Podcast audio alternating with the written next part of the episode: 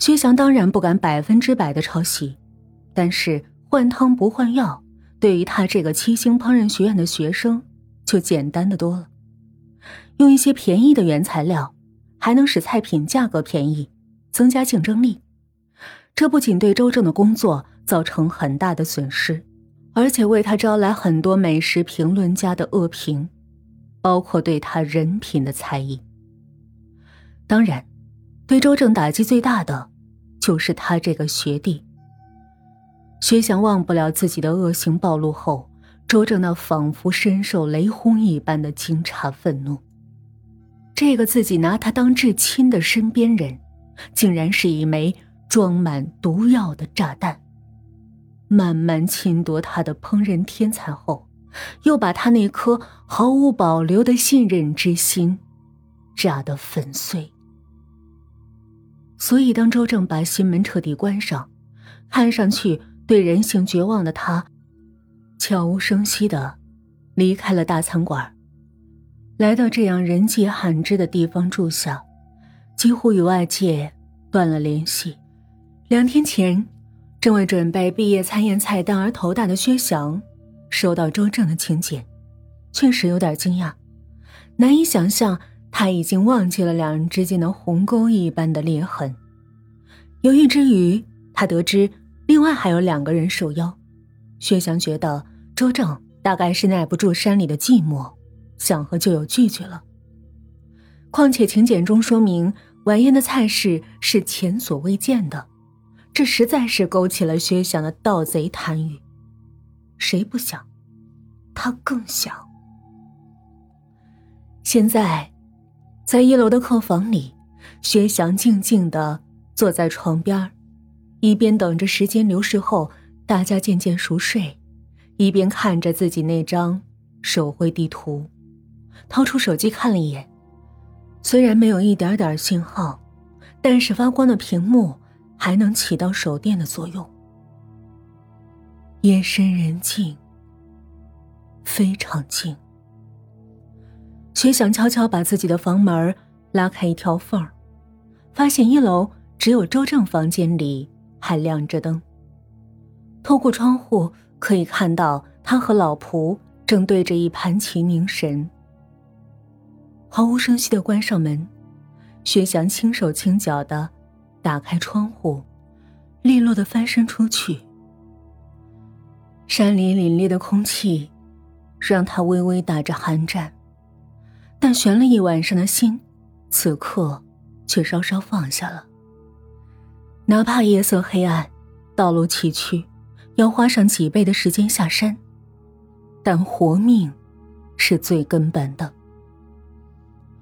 透过手机屏幕微弱的光，薛翔费力的辨认着山路，一步一步远离了那幢小楼。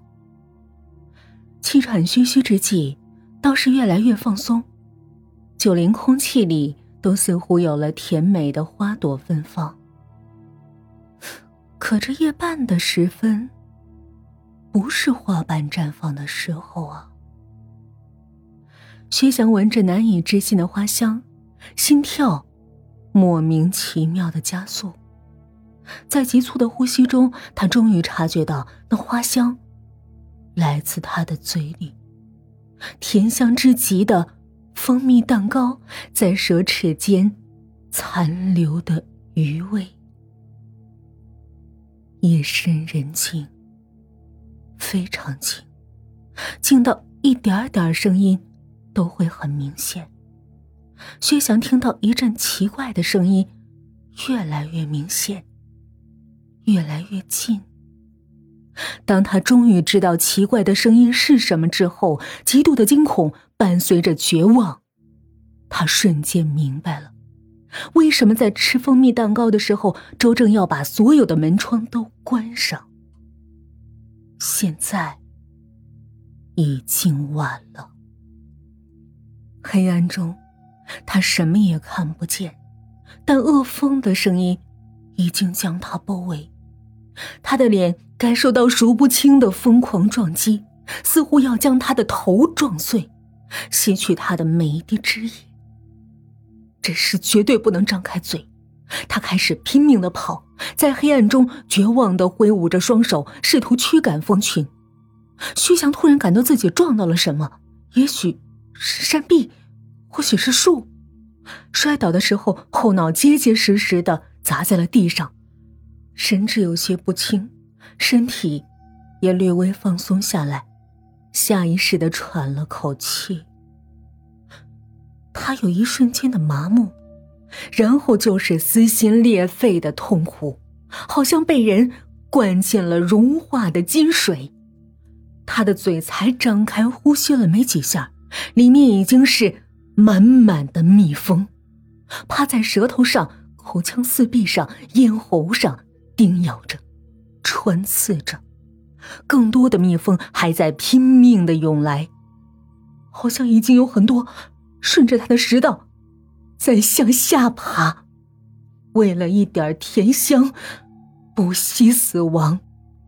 薛翔从心底的最深处感到了恐惧和绝望，他开始疯狂的扭动，想把手伸进嘴里挖出蜂群，但他能感到蜂群好像一道岩浆流进了身体。当他终于滚落山崖时，最后的恐惧压迫他，发出了长长的一声凄厉的叫喊。